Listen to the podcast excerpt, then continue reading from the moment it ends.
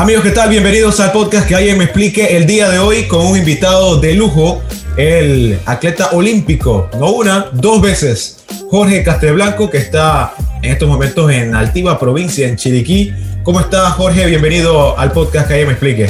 Pues bastante bien aquí, hace poco regresando de, parte de, mis entrenamientos de, mantenimiento y bueno, con ganas de, continuar y buscando nuevos objetivos hablar un poco de, tu carrera, cómo inicias en, en, esto de correr maratones, que es algo complicado. Eh, me han dicho que es más de fortaleza mental que de, misma fortaleza física. Sí, realmente requiere un poquito de todo, ¿no? Inclusive, pues disciplina, mucha disciplina de parte de uno como atleta. Eh, sí hay que poner en ocasiones muchas cosas de lado para poder enfocarse y, y bueno, ya el tema se endurece o se pone un poquito más serio cuando nos enfocamos en buscar un objetivo, pues ya cuando son clasificaciones a campeonatos del mundo, panamericanos, y qué te digo, pues ya cuando es Olimpiada es otro nivel muy diferente porque las marcas que hoy día se están exigiendo son muy difíciles y, y en cualquier carrera del mundo eso sería estar entre los tres primeros lugares. Entonces eh, hay, que, hay que enfocarse muchísimo, bueno, llevo muchos años de estar en esto. Yo puedo mm, decirte que, que casi toda mi vida he hecho deporte. Eh, solo he hecho una pausa cuando empecé mi trabajo en la Policía Nacional, pero eso fueron solo tres años muy breves y ya luego pues, pues salí de la policía y me dediqué a tiempo completo a lo que es esto, el, el atletismo, pero no, no arranqué de lleno corriendo maratones. Eso fue algo progresivo que, que empezó con los 5 kilómetros, 10 kilómetros, 21 y a los 28 el gran salto a la maratón a los 42 kilómetros. Eh, hablando un poco de tu infancia, como buen chiricano, practicaste béisbol, me imagino, algún otro deporte. Así es, eh, desde los 8 años estuve involucrado en el béisbol. Sí, es un deporte que obviamente me, me, gusta, me, gusta, me gusta muchísimo. Em, requiere de mucho reflejo y demás, pero eh, sí notaba que como que hacía falta algo, como que cada vez que terminaba un, juego o un entrenamiento tenía mucha energía encima y, eso como que ya desde ahí iba apuntando a que, a que pues yo iba a ser un atleta de, de nivel en, en, una disciplina de largo aliento, en este caso el maratón, pero no fue inmediatamente una vez terminé mi carrera en el béisbol que yo me sumé al atletismo, sino que hice un paso también por el ciclismo. Y, pienso que todo esto fue ayudando a que ya cuando madurara un poco más y, ya estuviese enfocado en qué es lo que realmente quería, pues ya tuviese una cierta capacidad y fuera cuestión de tiempo en, en el tema de la adaptación y, y otros factores allí que, que, se determinan para, para el alto rendimiento en lo que es fondo. Tú tienes familiares en la, en la selección de ciclismo, ¿verdad? Eh, sí, mi hermano. También Jorge Castelblanco, que está en el equipo de ciclismo de cultura y valores. Ahí con todo, con todo. Hemos visto ahí el avance del equipo.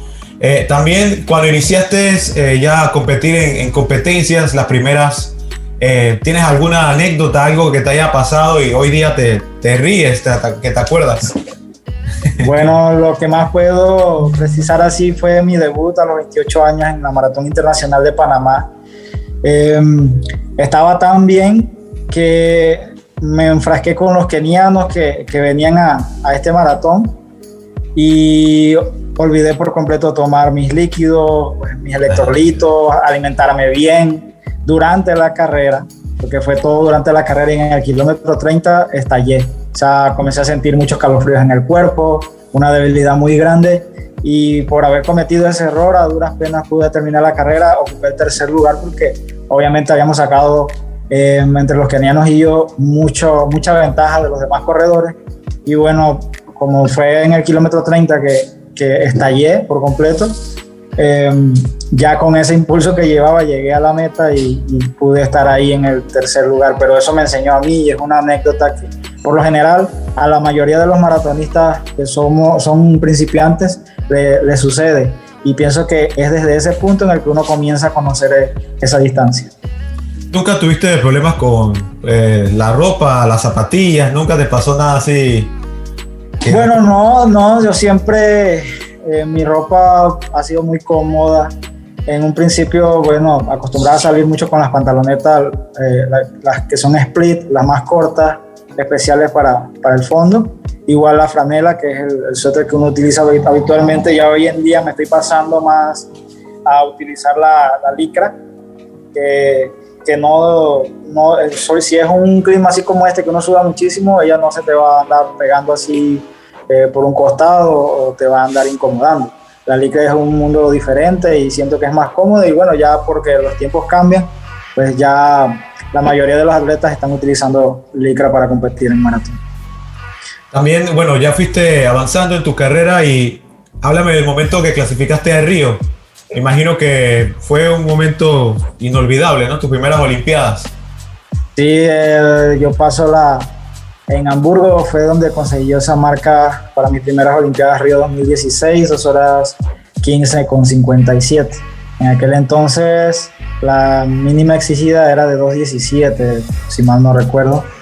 Eh, yo paso la meta y sí me tomó algunos minutos poder asimilar, porque no creía que hubiese clasificado. O sea, veo el reloj y todo lo demás, pero aún no, no asimilaba y, la alegría era indescriptible. Obviamente me preparé durante tres meses en, en Paipa, Boyacá, Colombia y, eso rindió sus, frutos. Y, ya eh, desde, desde que, bueno, ya pude competir en, Río, en mis primeras Olimpiadas, terminé esa y quedé automáticamente pensando en, en las siguientes, y en ese caso Tokio pues, 2020. Y así voy con la, con la que se nos avecina también para París.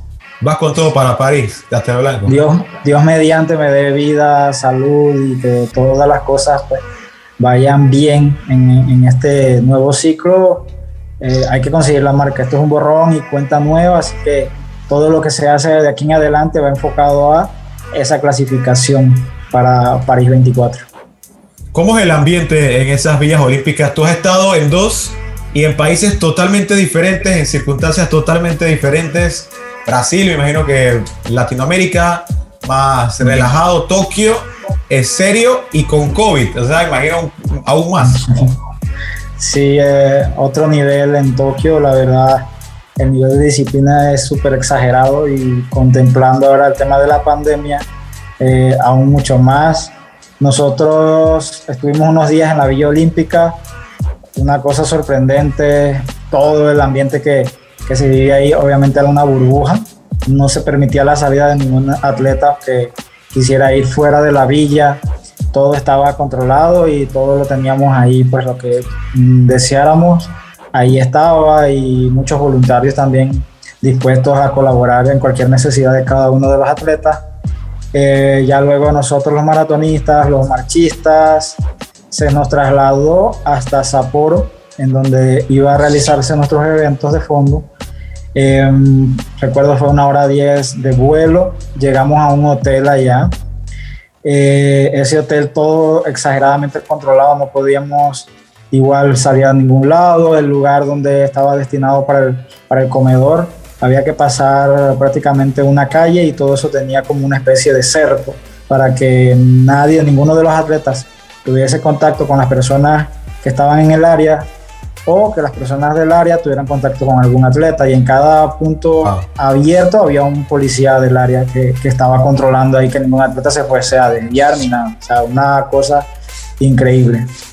Y Brasil fue totalmente diferente. Sí, total, totalmente distinto. Eh, sí se podía salir, incluso algunos atletas. Yo no pude porque llegué muy, muy cerca del evento. Igual me tenía que ir una vez competía en, en Río. Pero sí había muchos atletas que salían y se iban a tomar fotos por la ciudad y, y demás. Pero aquí no. En este fue un caso eh, excepcional. Y háblame el tema, un tema que se volvió viral de las Olimpiadas la Villa Olímpica. ¿Qué tan incómodas eran esas famosas camas que, que les pusieron allá, que eran como de cartón? ¿Cómo era eso? Yo sabía que ibas a preguntar por las camas. claro, hay que aprovechar. Todo el mundo, todo el mundo pregunta por, por las camas, ¿no? Esas camas súper cómodas. Si uno hubiese okay. podido traérselas, igual que como hicimos con, la, con las colchas, la sobrecama y eso, que eso al final uno se lo, se lo puede quedar. eh, yo me hubiese traído una. la cama ah, era una cama tres cuartos, muy cómoda. O sea, tú no sentías que estabas durmiendo sobre un poco de cartón, realmente. O sea, y era muy cómoda, te digo. O sea, una cama funcional, totalmente. Le, dieron mala fama entonces a, las camas. Sí, sí, o sea, eso fue ganas de hablar algo ahí de las camas, pero, o sea, excelente. Yo dormí muy bien las dos noches que estuve allí. Oye, y en esa carrera en, en Tokio, la humedad era increíble. Yo estaba sufriendo viéndote acá en Panamá con un abanico en la cara. Eso era horrible, se veía bien caliente. Sí, sí, es que ese fue un tema que desde que llegué me asustó un poco porque yo no esperaba que el clima estuviese tan hostil. O sea, prácticamente sentí que estaba corriendo el maratón en Panamá. Y las veces que yo he corrido en Panamá el maratón internacional, o sea, he terminado eh, mal, mal. Y acá no fue la excepción. Entonces, eh, mi objetivo era otro. Obviamente tenía una preparación muy buena. Puedo considerar que, que de las mejores que he hecho. Tenía muchos kilómetros. Gracias a esos kilómetros es que también pude, pude llegar bastante fuerte a la meta y no sin ideas de desmayos o, o, cojeando, nada de eso, porque igual, aunque no me haya ido como yo quería, pues ya tenía muchos kilómetros que podían compensar en una situación así, eh, que, que, el calor me golpeara tan fuerte que, que, no me permitiera hacer mi mejor carrera. Pero eh, de un principio, solo de estar en la, en la, salida, ya uno estaba comenzando a transpirar muchísimo y, y se hizo bastante difícil poder eh, dar ese 100% que yo quería realmente dar en, esa maratón olímpica. Me imagino que, que ver correr a Kichobe y, y, sus amistades, los keniatas, debe ser algo impresionante. La velocidad que, que ellos imprimen es de otro mundo. ¿Qué hace esa gente para.? Yo, yo vi a Kichobe relajado y creo que él podía otro, otro maratón. ¿Qué hace esa gente? Bueno, ahí en parte son personas que están muy eh, acondicionadas a, lo que es el olor de un maratón, porque igual, por más que tú entrenes, siempre hay un nivel de, de sufrimiento o de dolor allí. Incluso él cuando comienza a sufrir, siempre se sonríe y esa es una particularidad propia de, de Kipchoge. Pero mira que esta ya sería como la tercera ocasión en la cual yo estoy en la misma carrera que él, estuvo también en Río y en otras maratones. Eh, em, compartir pues ese, una, una maratón con ellos eh, te, te, da como ese entusiasmo y, y, y ese plus de que tú tienes que estar allí también, de que tienes que mejorar cosas para poder mantener y estar entre los mejores del mundo.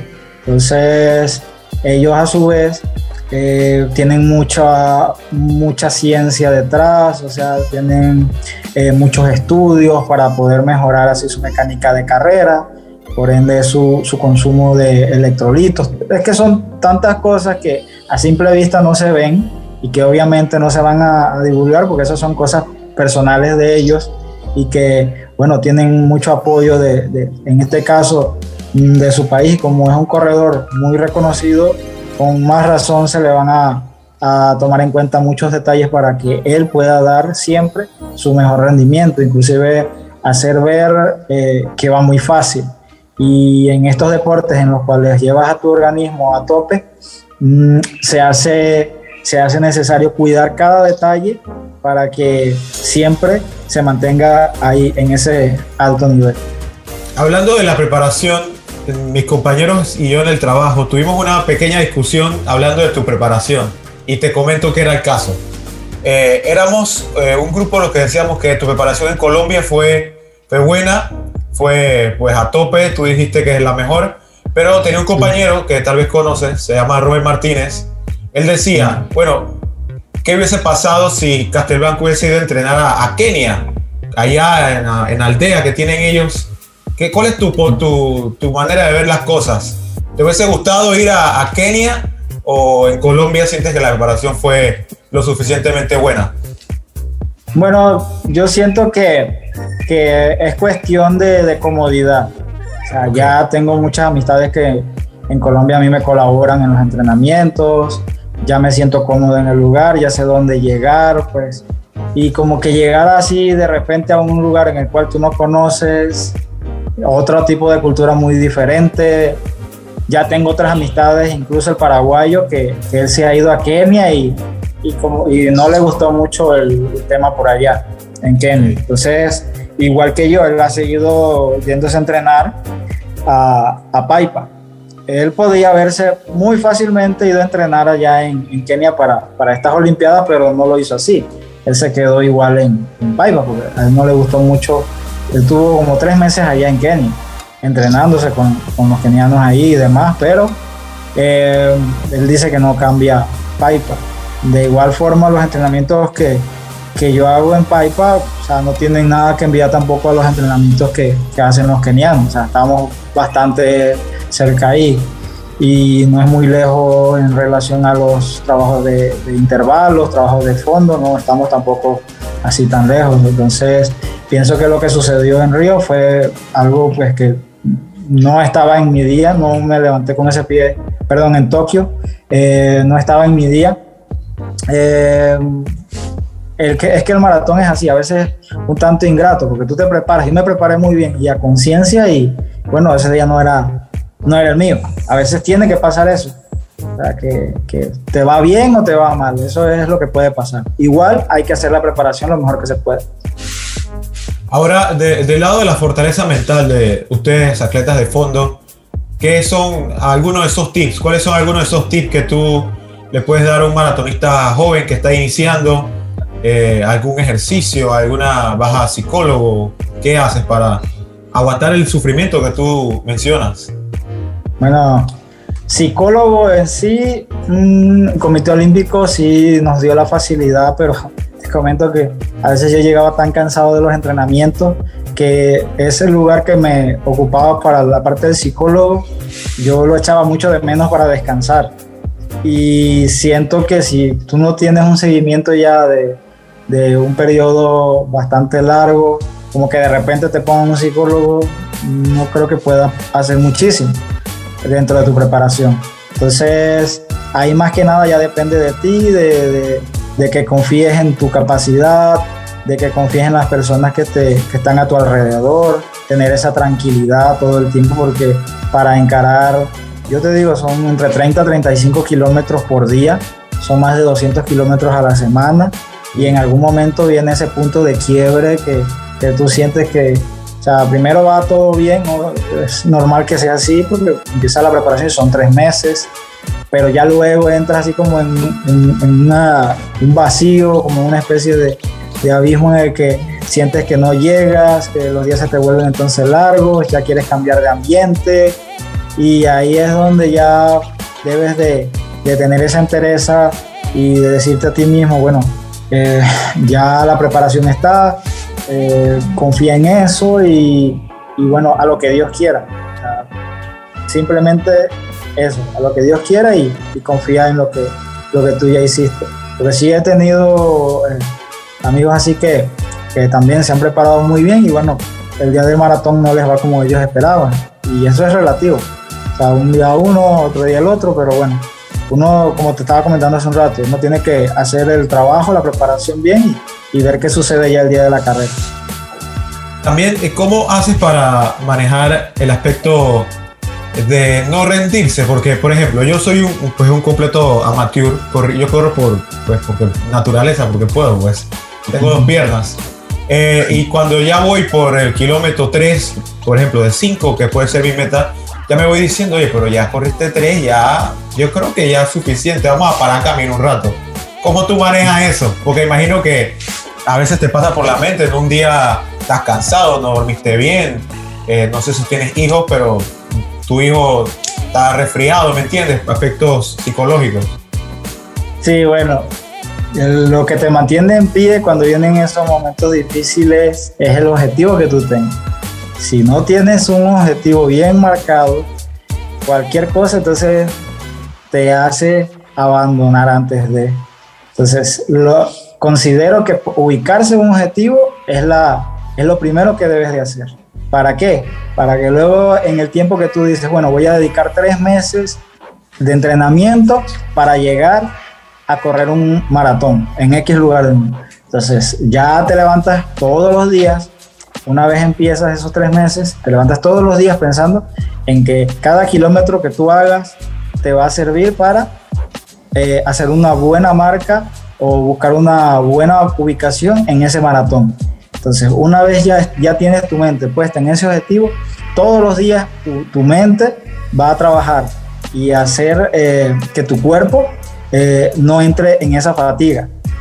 Es normal, más en un maratonista, que todos los días esté cansado. Yo todos los días ando cansado cuando estoy dentro de la preparación. Yo le digo a mi esposa, dentro de la preparación de un maratón, todos los días yo, estoy, yo me siento cansado. O sea, yo no tengo un momento en el que yo diga así, oh, hoy estoy como si nada. No, eso, eso es mentira. solo que tú para eso estás entrenando, para que eh, durante la carrera, cuando llegas a más allá del kilómetro 30, tú puedas entonces eh, salir de esa dificultad física, eh, superar ese umbral, que es un umbral al que se llega, y poder terminar los 42 kilómetros. Ya se descansa cuando? Cuando estás en la recta final de los últimos 15 o 20 días. Todo depende de cómo tú vayas llevando esa preparación. Pero esa es mi manera de como de alejar un poco esas sensaciones a veces que de las piernas pesadas, del cansancio mental, a veces em, te levantas por la mañana y te sientas en tu cama y tú dices, no, estoy tan cansado, pero ahí es donde tienes que aprender a identificar cuando es un cansancio o cuando ya es una fatiga crónica, porque tampoco puedes trabajar sobre una fatiga crónica porque se va a volver cada vez peor. Entonces, si sabes identificarlo, cuando es ya un cansancio así que es momentáneo, que es normal, tú te levantas y sales en el primer kilómetro o el segundo y ya tú te das cuenta si el cuerpo va o no va. Y ahí es donde tú tomas la decisión. Por lo menos mi caso es que yo trabajo mucho en eso, en las sensaciones. Me baso en las sensaciones que yo tengo ese día. Llevo un plan, pero aparte de ese plan, yo me autoevalúo en el momento en que empiezo mi entrenamiento. Y de ahí yo derivo, bueno, hoy me siento para obviamente, cumplir el plan, pero si yo lo puedo hacer un poco más exigente, lo voy a hacer. Pero si no me siento para cumplir el plan y siento que mi cuerpo no va en el, segundo kilómetro, en el tercero o en la primera o segunda serie, yo digo, no, hoy lo que necesito es uno o dos días de descanso para volver a realizar mi, mi actividad normalmente. Eso suele pasar muchísimo. ¿Cómo, ¿Cómo, se hace para alcanzar ese segundo aire que, que muchos comentan? en las carreras, el segundo aire? Bueno, el segundo aire depende muchísimo de, de qué tan bien entrenes, la verdad. O sea, para mí la preparación es todo y la preparación incluye una buena nutrición, buena suplementación, eh, jornadas de recuperación, a veces masaje o alguna otra terapia. En mi caso yo utilizo mucho cuando estoy en Colombia la hidroterapia. Em, y bueno, una determinación muy grande que tengas también como para decir, bueno, eh, viene, viene la segunda mitad de la carrera y creo que si pongo de mi parte y aguanto un poquito más de dolor, eh, yo puedo terminar bien la carrera, pero sí deriva mucho de, de qué también pues, te prepares. Entonces tú podrías decir eh, que ya estás acostumbrado a sentir dolor. Eso es normal en tu vida. Sí, eso sí, exacto. O sea, ahí imagínate que hay ocasiones en las que me levanto y, me levanto así todo, que me duele todas las articulaciones. Pero ya a los pocos minutos de estar caminando me pongo a hacer eh, un estiramiento o cualquier otra cosa mientras me voy eh, alistando para salir a entrenar, eh, ya se te va pasando, el cuerpo como que entra en calor y se olvida. Y durante la carrera, obviamente, depende, si vas hacia un fondo, los últimos 3 o 4 kilómetros hay que cerrarlos un poquito más fuerte. Igual se siente dolor. Igual cuando son series, es que casi todo el tiempo se, se siente esa, eh, se, sobrepasa el umbral, por decir. Entonces, ¿tú consideras que un día si, te si, si, un día te levantas sin dolor, algo está raro? algo no está bien. Creo que no estoy entrenando lo suficientemente fuerte. Pero no, es que incluso hay momentos también en los que cuando estoy así, bajando mucho la carga y subo un poquito de peso y demás, siento que me duele más el cuerpo que, que cuando estoy entrenando fuerte. O sea, es algo relativo a como puede que sí, puede que no.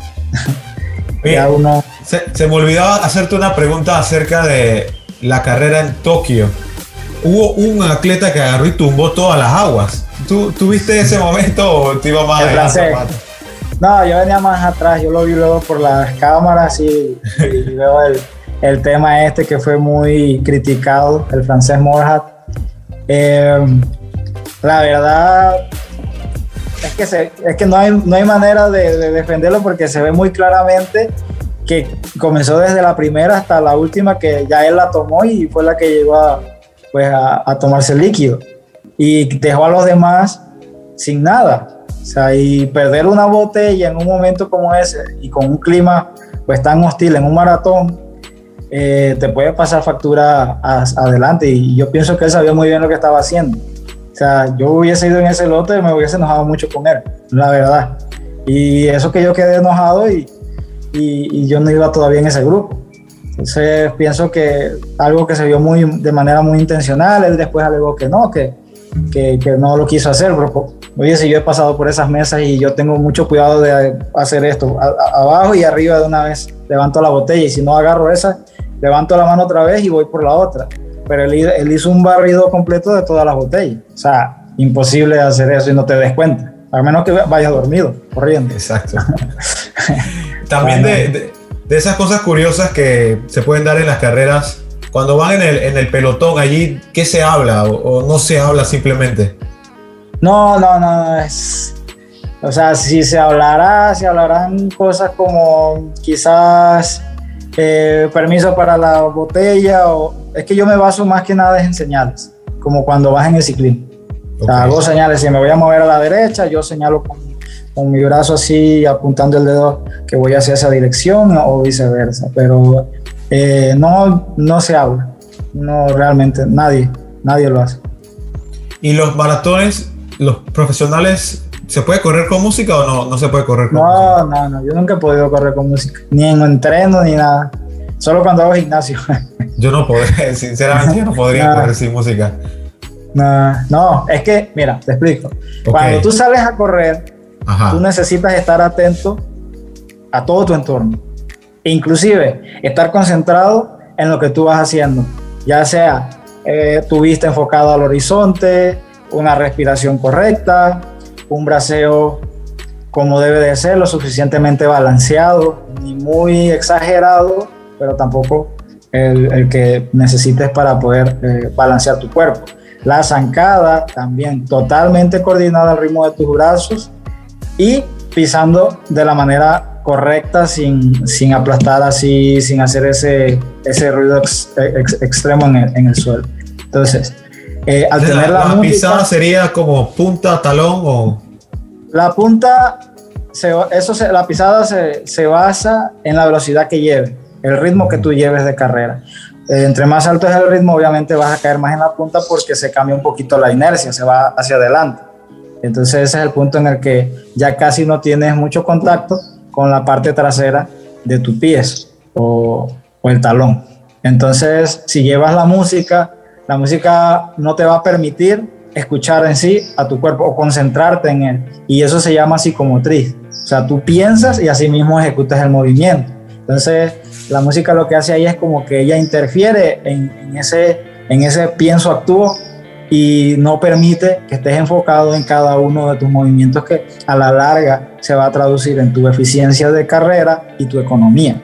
Entonces, si no eres eficiente y económico, entonces, ¿cómo pretendes hacer tantos kilómetros, evitar lesiones y el día de mañana ya ser un mejor corredor? Entonces ahí es donde la música te, como que te aísla de, de, esa parte tan importante, esa comunicación entre tu, tu psicomotriz o tu pensamiento y tu cuerpo. Wow, vas cambiado la manera de ver las cosas increíble. Yo pensaba que ayudaba y no ayuda nada. no, obviamente sí, mira, hay momentos y momentos para. Hay momentos de relajación, porque recuerda que todo el tiempo tú no puedes llegar y hacer entrenamientos fortísimos, tienes que polarizar. Y polarizar es tomar días, hay días fuertes y hay días que son ya más en calma.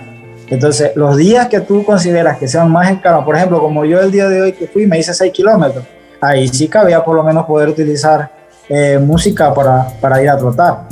Pero entonces, los días que ya toca ponerse más formal en el entreno y que todo tiene que salir un poquito más medido, ahí es donde ya no puedes utilizar la música.